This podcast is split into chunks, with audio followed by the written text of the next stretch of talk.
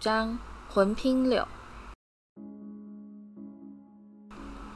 暑假在不经意间迅速接近尾声，哈利感到假期实在结束的太快了。他很想赶快回到霍格华兹上课，但在洞穴屋度过的这一个月，却是他这辈子最快乐的一段时光。他只要一想到下次回到水蜡树街时，德斯里家会用什么方法来欢迎他，就忍不住开始嫉妒荣恩。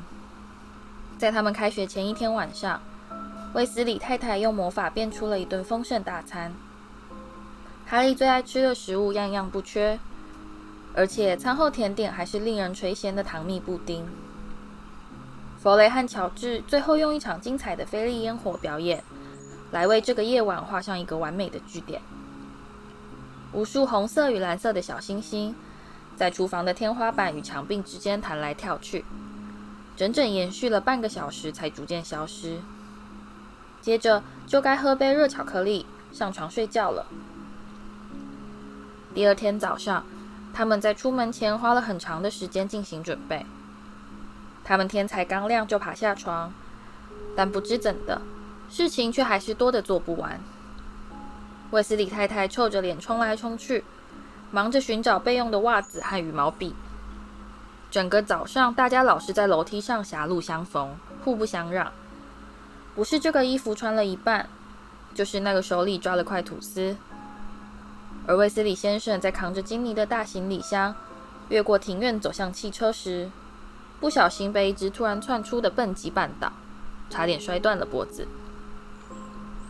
哈利完全看不出他们这八个人、六个大行李箱、两只猫头鹰和一只老鼠，要怎样才能塞进这辆狭小的福特汽车。不过，他会这么认为，自然是因为他还不晓得，卫斯理先生其实早就在车里偷加了一些特殊装置。千万不能告诉茉莉哦，他低声嘱咐哈利，打开后车厢，显露出用魔法加大的宽敞空间，要塞进六个行李箱绝对不成问题。等到大家终于都全部挤上车之后，卫斯理太太回头往后座瞥了一眼。看到哈利、荣恩、弗雷、乔治和派西五个人舒舒服服地并肩坐在一起，丝毫不嫌拥挤，他不禁叹道：“这些麻瓜懂得其实比我们以为的要多，你说是不是？”他和金妮一起坐在前座，而这更是长得像是一条公园长椅。我的意思是，从外表看起来，你绝对想不到里面竟然会这么宽敞，对不对？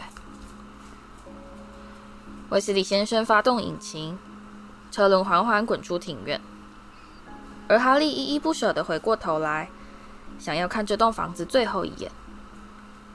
他还来不及感伤地怀想，自己要到什么时候才能看到洞穴屋，车子就又回到了屋前。乔治忘了带他的菲利烟火。五分钟之后，车子还没滑出庭院，又忽地停了下来。让弗雷赶紧跑去拿他的飞天扫把。正当他们好不容易快开上高速公路时，金妮却尖叫着说：“他忘了带他的日记。”等到他重新爬回车上，时间已经快来不及了，而大家的脾气也变得越来越暴躁。卫斯理先生瞥了一下手表，然后转过头来望着他的妻子茉莉：“亲爱的，不行，亚瑟。”不会被别人看到的。这个小按钮其实是我安装的隐形发射器，它可以让我们隐形飞到天空，然后我们就可以躲到云层上飞啦。我们在十分钟之内就可以到达，绝对不会有人聪明到。我说不行就是不行，亚瑟。现在可是大白天耶。他们在十一点差一刻抵达王十字车站。威斯理先生一下车就连忙冲到街道对面。拉了几辆手推车过来放他们的行李箱，然后大家就急匆匆地走进车站。哈利在去年坐过霍格华兹特快车，但麻烦的是，你得先想办法登上麻瓜看不见的九又四分之三月台。这也就是说，你必须穿越第九和第十月台中间的坚固路障。你不用担心会撞伤，但走的时候必须非常小心，绝对不能让麻瓜发现你忽然就变不见了。派西先走，卫斯理太太说。她紧张地抬头看着上方的大钟。他们现在必须在五分钟之内让大家全数通过路障，而且还得故作轻松，绝对不能慌慌张张地引起别人注意。派西踏着轻快的脚步走上前去，然后失去踪影。卫斯理先生紧跟在他的后面，接下来是弗雷和乔治。我现在带着金妮一起走，你们两个跟在后面。卫斯理太太吩咐哈利和荣恩，随即抓着金妮的手向前走去。才一眨眼，他们就不见了。我们一起走吧，只剩下一分钟了。荣恩对哈利说。哈利先检查行李箱上黑妹的鸟笼放得够不够稳，再把手推车掉过头，面对前方的路障。他这次觉得非常有把握，这可比什么呼噜粉要安全舒服多了。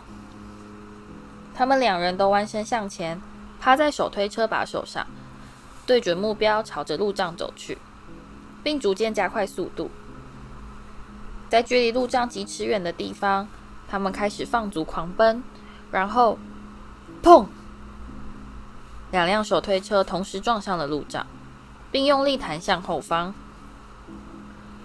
罗恩的行李箱扑通一声掉了下来，哈利一个不稳跌倒在地，而黑美的笼子飞了出去，摔到光可见人的地板上，把他气得拍着翅膀到处乱滚，发出愤怒的刺耳尖叫。他们身边立刻聚集了一圈圈围观的人潮，而一名站在附近的警卫大声吼道：“你们这是在干什么？”手推车出了点问题。哈利喘着气说：“揉着肋骨站起身来。”荣恩连忙跑去把黑美捡起来。他刚才的表现实在太过抢眼，旁观的人潮忍不住七嘴八舌地指责他们虐待动物。我们为什么会过不去？哈利悄声询问荣恩：“我也不晓得。”荣恩慌乱地东张西望，大约有十来个好奇的麻瓜依然在看他们。我们快要赶不上火车了，荣恩低声说：“我不知道入口为什么会突然封起来。”哈利抬头望着墙上的大钟，感到胃部一阵紧缩。十秒，九秒，他小心翼翼地把推车推到路障前，用尽全身力气往前推，但前方的金属还是坚持不肯融化。三秒钟，两秒钟。一秒钟，开走了。荣恩似乎被吓呆了。火车已经走了。要是我爸妈没办法走回来找我们怎么办？你身上有带麻瓜钱吗？哈利发出一声空洞的干笑。德思礼大概有六年没给过我零用钱了。荣恩把耳朵贴在冰冷的路障上，什么也听不见。他紧张地说。我们现在该怎么办？我不晓得还要再等多久，我爸妈才会回来找我们。他们环顾四周，还是有些人在看他们。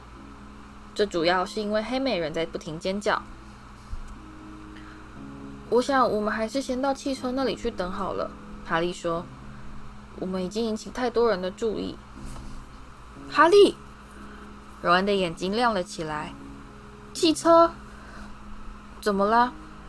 我们可以开车飞去霍格华兹，可是我觉得我们被困住了，对吧？而且我们必须赶快去学校，你说是不是？就算是未成年的巫师，在碰到真正非常紧急的状况时，也还是可以使用魔法的。我记得实际限制法令第十九还是其他哪一条是这么说的？哈利的慌乱在刹那间转变为兴奋。你会开吗？没问题，包在我身上。荣恩把推车转向出口。好了，我们走吧，动作快一点，这样我们就可以跟上霍格华兹快车。于是，他们开始穿越好奇的麻瓜人潮，走出车站，回到停放福特汽车的小路。荣恩掏出魔杖，朝车盖上轻敲了几下，打开像山洞般宽敞的后车厢。他们把行李箱重新扛进去，把黑美安置在汽车后座，然后钻进前座坐好。检查路上有没有人在偷看。荣恩说，再敲了一下魔杖，发动引擎。哈利从窗口探出头去，前方主要大路上的汽车川流不息，但他们这条小街上却一个人也没有。可以了，他说。荣恩按下仪表板上的银色小按钮，他们周围的汽车在刹那间完全消失，而他们自己也是一样。哈利可以意识到屁股下的坐垫在不停震动，听到引擎轰隆隆的怒吼，感觉到膝上双手的温度和鼻上眼镜的重量。但根据他目前所看到的景象判断，他现在显然只剩下一对光溜溜的眼珠子。漂浮在离地一两尺高的半空中，望着一条停满汽车的无灰街道。出发喽！右方传来荣恩的声音。地面与两旁肮脏的建筑物迅速退去，随着汽车升高而渐渐失去踪影。在短短几秒之内，整个雾气朦胧却又灯光闪烁的伦敦城就被远远抛在他们脚下。接着响起一阵爆裂声，而汽车、哈利和荣恩又重新出现。啊哈！荣恩伸手猛戳隐形发射器，故障了。两人一同用力敲打按钮，汽车立刻消失，但转眼间却又忽隐忽现的恢复原状。抓紧了！荣恩喊道，抬脚用力踏向油门。他们冲进松软的云层，而周遭的一切立刻变得又灰又暗。现在该怎么办？哈利说，眨眼望着从四面八方朝他们围过来的浓厚云层。我们得先找到火车，才知道该往哪个方向开。荣恩说：“那就再降下去吧，快点。”他们重新落到云层下方，转过身来。眯着眼睛望着地面，我看到他了，哈利喊道：“就在前面那里。”霍格华兹特快车在下方向前奔驰，看起来就像是一条猩红色的小蛇。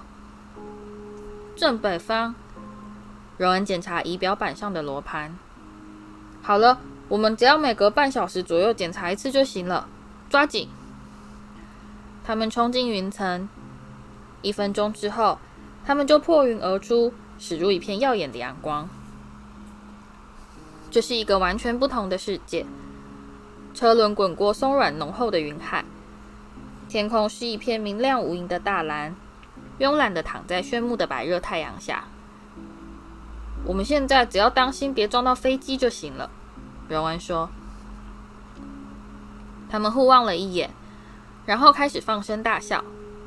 他们笑到肚子发疼，过了好久还是停不下来。他们好像是突然跳进了一个奇幻的梦境。哈利忍不住暗暗赞道：“这样才是最理想的旅行方式。”驾着一辆洒满暖亮阳光的汽车，驶过白云塑成的滚滚涡旋与尖桥塔楼，随时可以把手伸到汽车杂物柜里，在装得满满的糖果盒中抓颗太妃糖解馋。而最棒的是，他们还可以在心里得意洋洋地想象，在他们驾着飞车又酷又炫地降落在城堡前的宽阔草坪上时，弗雷和乔治脸上那种又妒又羡的滑稽表情。他们逐渐深入北方，每隔一段时间就降下云层，检查火车的前进方向。但每次降落到云层下方时，眼前出现的美丽景象都跟先前完全不同。伦敦城很快就被远远抛在后面，下方的风景变成一片端正美观的青翠农田，然后再逐渐转换成微带紫色的英格兰荒野，点缀着玩具似教堂的村庄与爬满才艺班汽车的大城市。不过，在经过好几个钟头平静无波的飞行之后，哈利不得不承认，原先的新鲜感与乐趣渐渐消退。太妃糖让他们嘴巴渴得要命，而他们车上却找不到一滴水喝。他和荣恩都已经热得脱下了套头毛衣，但哈利的 T 恤还是湿的，整个粘在背上。眼镜也老是因为汗水而滑落到鼻尖。他现在已经对那些变化多端的云朵完全失去兴趣，并开始想念下方几里处的火车。在那里，你随时都可以找到一位推着食物车的矮胖女巫，向她买一杯冰凉的南瓜果汁解渴。他们刚才为什么会无法穿越障碍，登上九又四分之三月台呢？总该到了吧？这样开了几个钟头之后，连荣恩也忍不住低声抱怨。此时，太阳已渐渐沉入他们脚下的云海，将白云染成鲜艳的粉红色。再下去检查一次火车好吗？火车仍在他们下方，正蜿蜒驶过一座白雪覆盖的山峰。云海下的世界比上面阴暗多了。荣恩踩动油门，准备再加速冲到云层上方，但他脚一踩下去，引擎就发出可怕的哀鸣。哈利和荣恩紧张地互看了一眼，大概是使用过度，引擎有点累吧。荣恩说：“以前从来没出现过这样的情形。”于是他们两人都假装没注意到这回事。但引擎的哀鸣变得越来越大声，而天色也开始逐渐转黑。漆黑的夜空中立刻绽放出闪亮的繁星。哈利重新穿上他的套头毛衣，努力不去注意挡风板上的自动雨刷。他们现在正在虚弱地摇动，似乎是在进行无声的抗议。就快到了，荣恩说，但这话似乎并不是在告诉哈利。反倒像是在安慰汽车。现在就快到了。说完，他还神经兮兮地伸手拍拍仪表板。不久之后，当他们再次降到云层下方时，他们必须眯起眼睛努力观看，才能在黑暗中搜寻到一个他们熟悉的地标。那里！哈利突然大喊，把荣恩和黑美都吓得跳了起来。就在前面。远方那栋如剪影般浮现在黑暗地平线尽头、耸立于湖边巍峨峭壁上的建筑，正就是尖塔成群的霍格华兹城堡。但汽车却在此时开始剧烈颤抖，并失速坠落。好了啦，荣恩柔声安抚汽车，并抓住方向盘微微摇晃了一下。就要到啦，不要这样嘛！引擎发出刺耳的声音。汽车引擎盖下方冒出了几道细细的白烟。在他们往湖泊的方向飞去时，哈利不禁紧紧抓住坐垫。汽车猛然一震，并开始激烈的晃动。哈利往窗外瞥了一眼，看到光滑如镜的黑色湖面已逼近眼前，跟他们只剩下大约一里的距离。荣恩握着方向盘的指关节已开始泛白。汽车又是一阵晃动。不要这样嘛，荣恩喃喃自语。他们飞到了湖泊上方，城堡就在前面。荣恩踩下油门，在一阵响亮的金属当啷声和一声噼啪碎裂声之后，引擎就完全停止运转。哦哦，荣恩说，车中突然变得异常安静。汽车头倾向下方，他们开始坠落，以越来越快的速度冲向坚固的城墙。不不不不！荣恩喊道，并急忙转动方向盘。车身在空中转了一个大弯，在与黑暗石墙只隔几寸远的地方惊险掠过，飞过漆黑的温室，然后越过菜园，飞向黑黝黝的草坪，并不断向下坠落。荣恩的手完全离开方向盘，从后口袋掏出他的魔杖。停停！他吼道，用魔杖敲仪表板和挡风玻璃，但车却依然在垂直下降，地面迅速逼近眼前。小心那棵树！哈利喝道，纵身扑向方向盘，但已经来不及了。噼里咔啦，随着一声震耳欲聋的金属木头碰撞声，他们狠狠撞上粗壮的树干，重重跌落到地面上。皱成一团的引擎盖下开始涌出滚滚浓烟，黑美吓得尖声怪叫。哈利头上刚才撞到挡风板的地方，肿起一个像高尔夫球一样大，而且痛得要命的大包。而在他右方的荣恩，却发出一声低沉而绝望的声音：“你还好吧？”哈利焦急地问道。“我的魔杖。”荣恩的声音在颤抖。“看看我的魔杖。”他几乎折成了两半，顶端软趴趴的垂挂下来。显然只剩下几根粗纤维在努力支撑，才不至于整个断掉。哈利张开嘴，想要安慰荣恩，说他相信到学校以后一定可以修得好。但他连一个字都还来不及说，就有某个东西用一种斗牛似的冲力猛撞他身旁的车门，害他往旁边扑倒在荣恩身上。接着，车顶上也被狠狠敲了一下。这是怎么回事？荣恩倒抽了一口气，透过挡风板呆呆望着前方。而哈利回过头来，正好看到一条粗如巨蟒的树枝用力朝汽车挥过来。他们刚才撞到的那棵树正在对他们发动攻击。它的树干弯成近九十度的直角，无数根多柳的枝条从四面八方朝他们窜过来。啊！荣恩失声惊呼，另一条扭动的粗枝猛然一锤，把荣恩身边的车门给撞凹。在一堆手指般细如冰雹般的密集攻势下，挡风板被震得不停晃动，而一根如破城锤般的粗枝疯狂的猛戳车顶，把它撞得越来越往下凹。逃吧！荣恩大叫，用全身的力量去撞车门，但在下一秒。另一根树枝就使出一记毒辣的上勾拳，把他给撞到哈利的腿上。我们完蛋了！他望着凹陷的车顶叹道。但汽车底座就在此时突然开始震动，引擎又再度点燃。倒车！哈利喊道。汽车咻的一声迅速后退。那棵树依然试着想要打倒他们。在车子全速退到他抓不到的地方时，他甚至还奋不顾身地猛扑过来。树根发出嘎吱嘎吱的声音，差点就把自己给连根拔起。这次，荣恩喘着气说：“可真够惊险的了，干得好，乖汽车。”然而，那辆汽车显然已经是忍无可忍。在两声刺耳的尖啷声后，车门忽地敞开。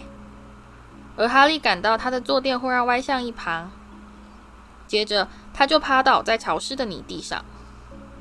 一阵砰砰的声音告诉他，车子正在把他们的行李赶出后车厢。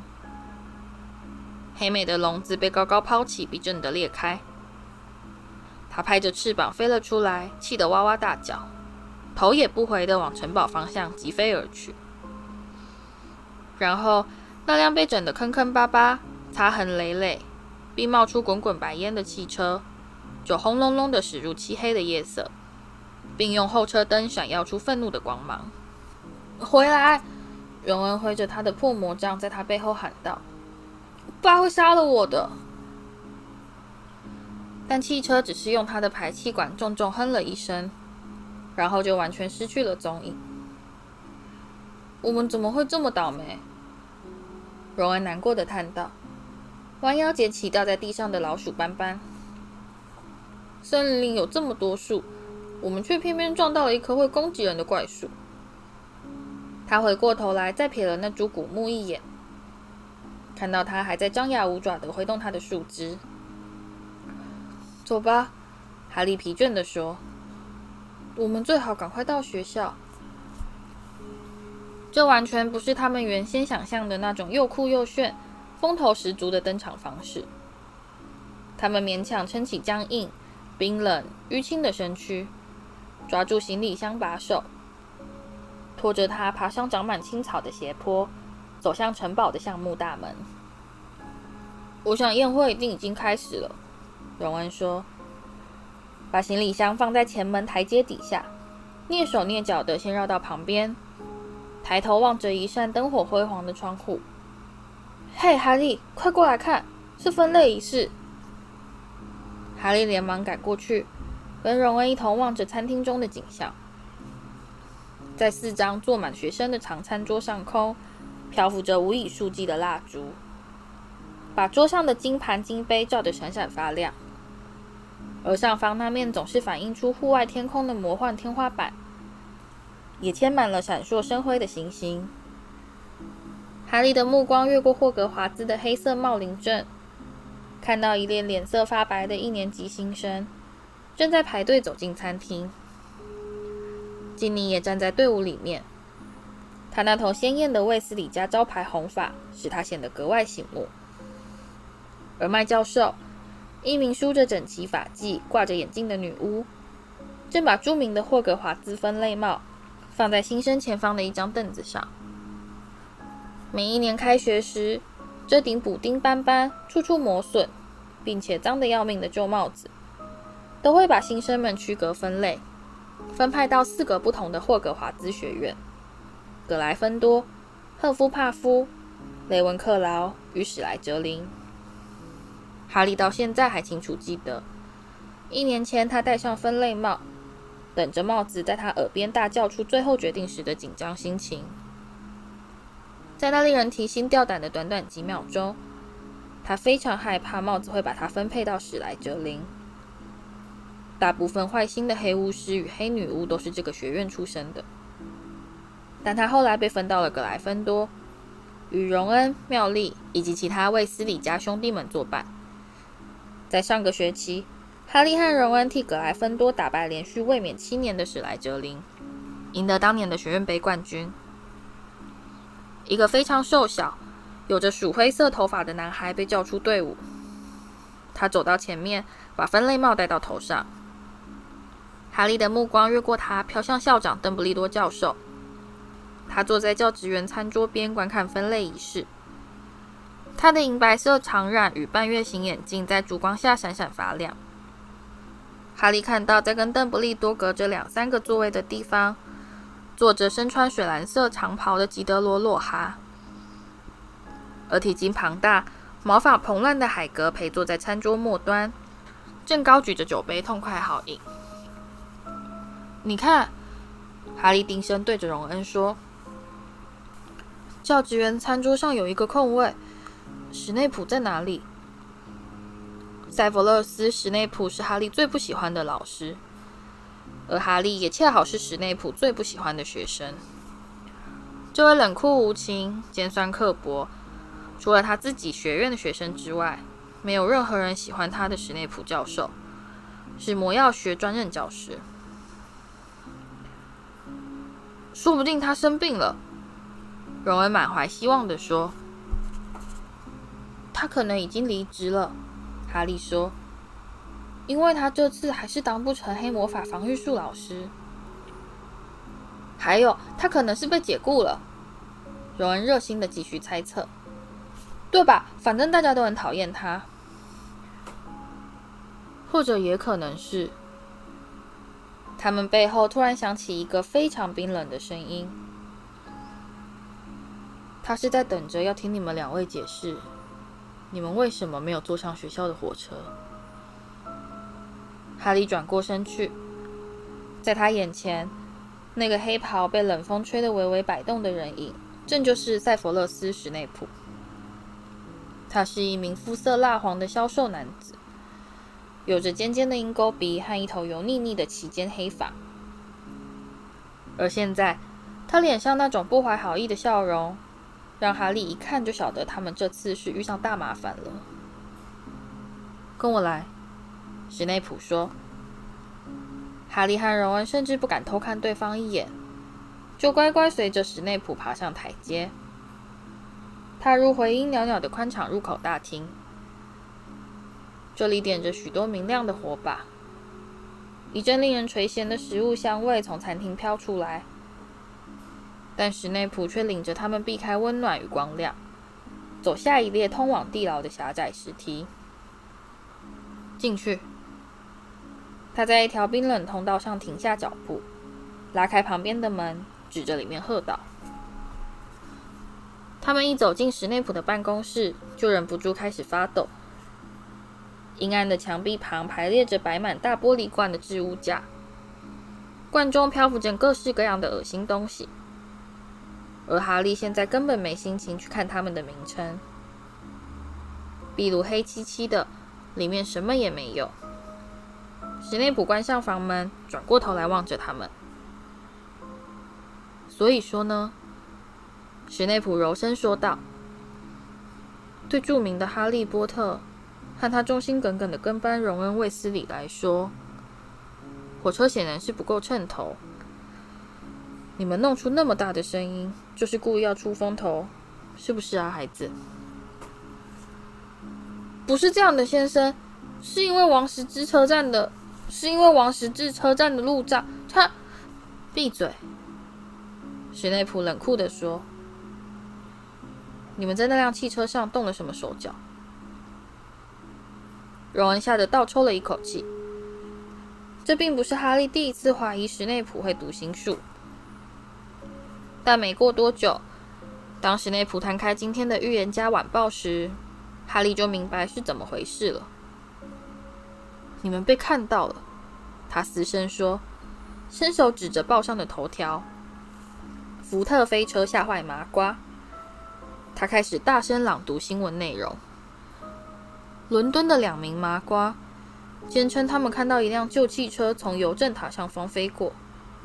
今日中午，在诺福克地区，海蒂·贝利斯太太在晾衣服时，皮布尔斯的安格·弗利里先生前去向警方报告。总共有六七个麻瓜看到。我记得你的父亲好像就是在麻光人工制品滥用局上班吧？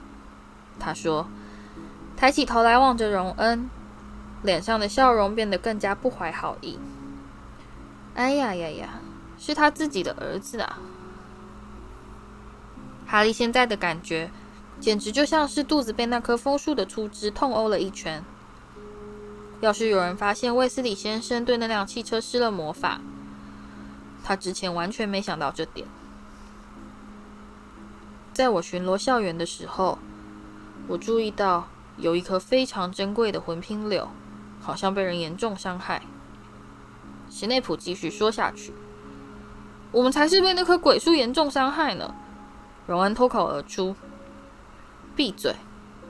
史内普再次喝道。真可惜，你们不是我学院的学生，我无权开除你们。我现在就去找个有权做这快乐决定的人过来。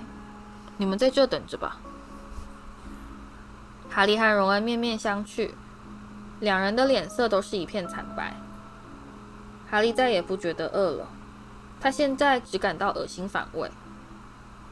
他努力不去看史内普书桌后架子上。那个漂浮在绿色液体中的黏哒哒怪玩意儿，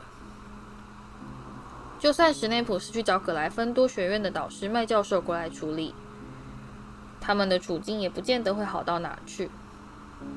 他或许是比史内普公平一些，但他这个人既严格又冷酷，绝对不会轻易放过他们。十分钟后，史内普返回办公室，而麦教授也跟着他一起走进来。哈利过去也曾在几个场合中看过麦教授发脾气，但他若不是忘了他的嘴唇可以变得多薄，就是他以前从来没看到他这么生气过。他一走进来就举起魔杖，哈利和荣恩两人都吓得缩到一旁，但他只是朝空空的壁炉挥了一下，那里就立刻出现一团温暖的火焰。坐下，他说。而他们两人重新回到炉火边坐下。给我解释清楚，他说。他的镜片闪耀出不祥的亮光。荣恩开始诉说他们的遭遇，而他一开口就抱怨车站的路障不让他们通过。所以我们真的是别无选择，教授，我们没有办法坐上火车啊。你们为什么不派猫头鹰送信给我们？我想你们应该有猫头鹰吧。麦教授冷冷地问哈利。哈利张大嘴望着他。经他这么一说，他才想到，这的确是大多数人采取的解决方法。我我没有想到，这，麦教授说，是所有人都想得到的解决方法。门外传来一阵敲门声，而从来没显得这么高兴过的史内普，立刻起身去开门。门外站的是校长邓布利多。哈利吓得全身都变僵了。邓布利多的表情显得出奇的凝重，他垂下他那歪歪扭扭的长鼻子，用锐利的目光逼视他们。而哈利突然觉得。他宁愿和荣恩留在森林里被魂瓶扭痛殴。办公室中变得鸦雀无声。过了许久之后，邓布利多才开口说：“请解释你们为什么做这种事。”如果他生气吼叫的话，哈利心里还会觉得好过些。他声音中所透出的失望，让哈利感到非常难过。由于某种原因，他完全不敢正视邓布利多的眼睛，因此他在说话时一直盯着自己的膝盖。他把一切全都告诉邓布利多，但却没说出那辆魔法飞车是卫斯理先生的东西，刻意让整件事听起来就好像他和荣恩恰巧在车站外发现了一辆飞车。他知道邓布利多一眼就可以看穿他的伎俩。但邓布利多却完全不曾追问跟车子有关的任何问题。等到哈利说完以后，他只是继续透过镜片看着他们。我们现在就去收拾东西。荣恩用一种绝望的语气说：“你在说什么，荣恩？”麦教授吼道。“咦，你们不是要开除我们吗？”荣恩说。哈利立刻抬头望着邓布利多。今天不会，荣恩。邓布利多说：“但我必须让你们牢牢记住，你们这次犯了非常严重的错误。我今晚会写信通知你们的家人，同时我也必须警告你们，下次要是再犯的话，我就别无选择，只好真的开除你们了。”史内普脸上的表情。活像是听到圣诞节突然被取消似的。他清清喉咙说：“邓布利多教授，这两个男孩故意藐视未成年巫术限制法令，而且还严重毁损一棵价值连城的树木。这类的举动，自然要给他们怎样的处罚，应该是由麦教授来做决定。”史内普，邓布利多平静地表示：“他们是他学院的学生。”这应该是他的责任。他的目光转向麦教授。我得回去参加宴会了，麦教授。我有些事情要向学生宣布。来吧，史内普。那里有一种看起来很好吃的乳蛋糕馅饼，我想赶快去尝尝。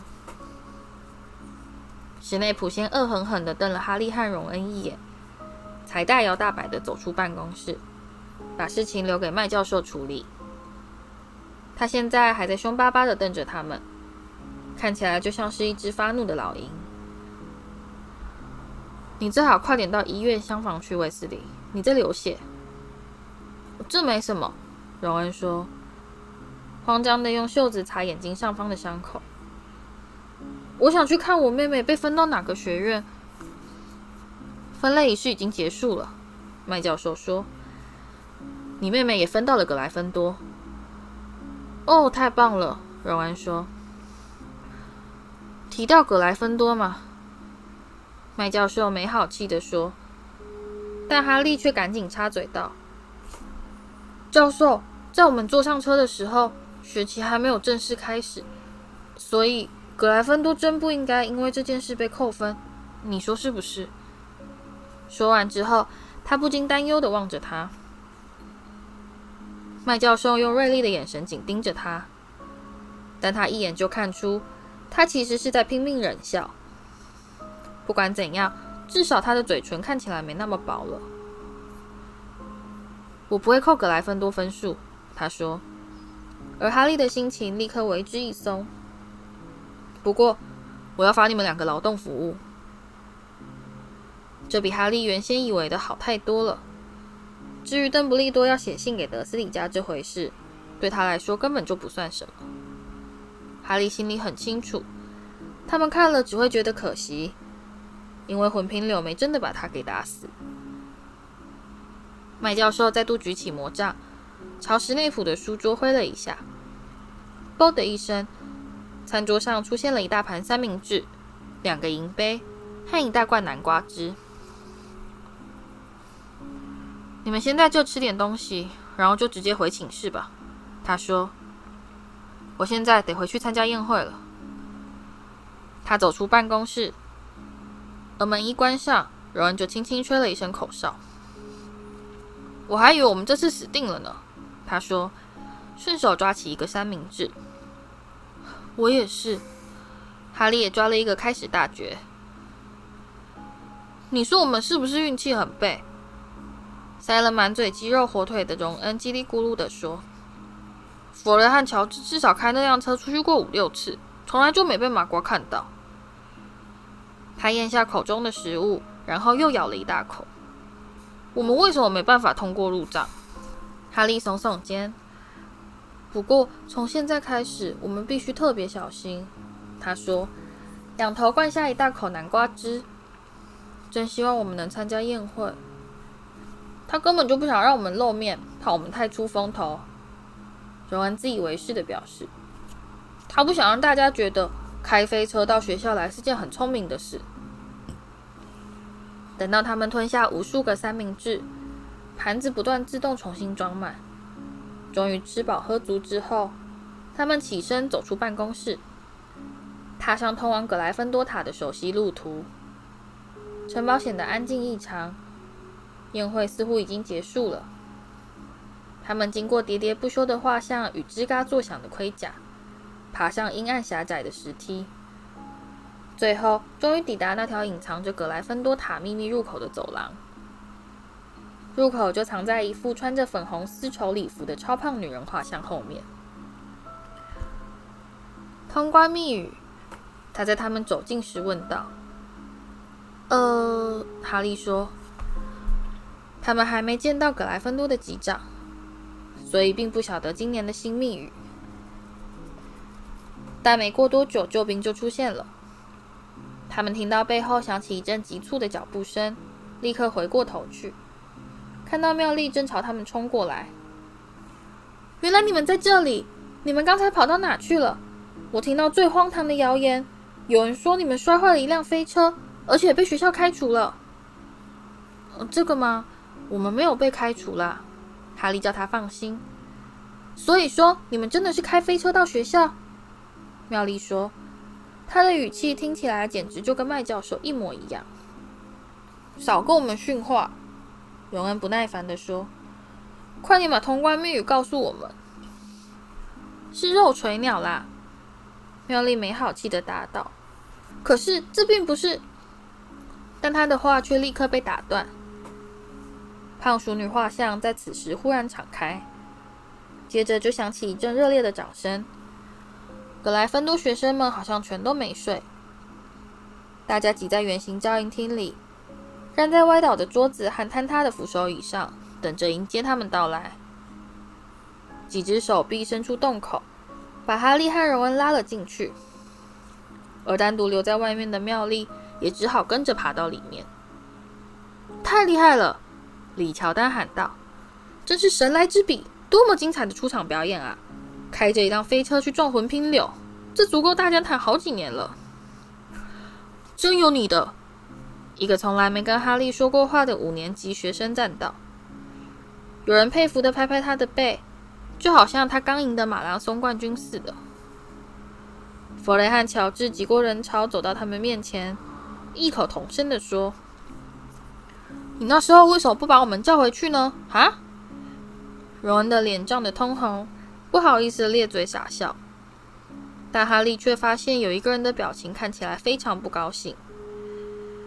派西鹤立鸡群的站在一堆兴奋的一年级新生中间，看他的样子，好像正准备挤过来责骂哈利和荣恩。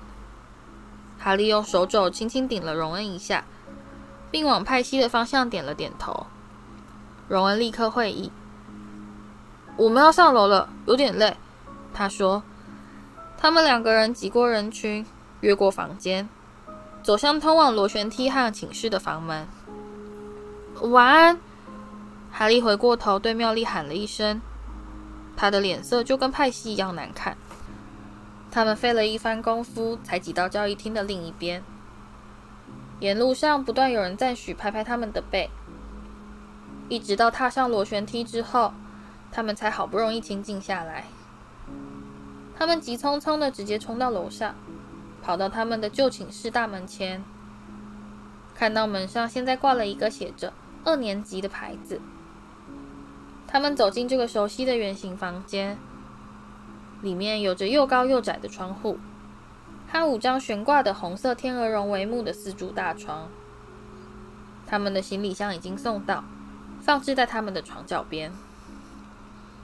荣恩心虚地对着哈利咧嘴傻笑。我知道我不应该觉得得意或是高兴，可是寝室大门忽然敞开，其他的二年级学生西莫、斐尼甘、丁、汤马斯和奈威·龙巴顿走了进来。真是不可思议，西莫微笑着说：“酷毙了。”丁说：“太厉害了。”奈威满怀敬畏地说：“哈利再也忍不住了。”他同样也咧嘴笑了出来。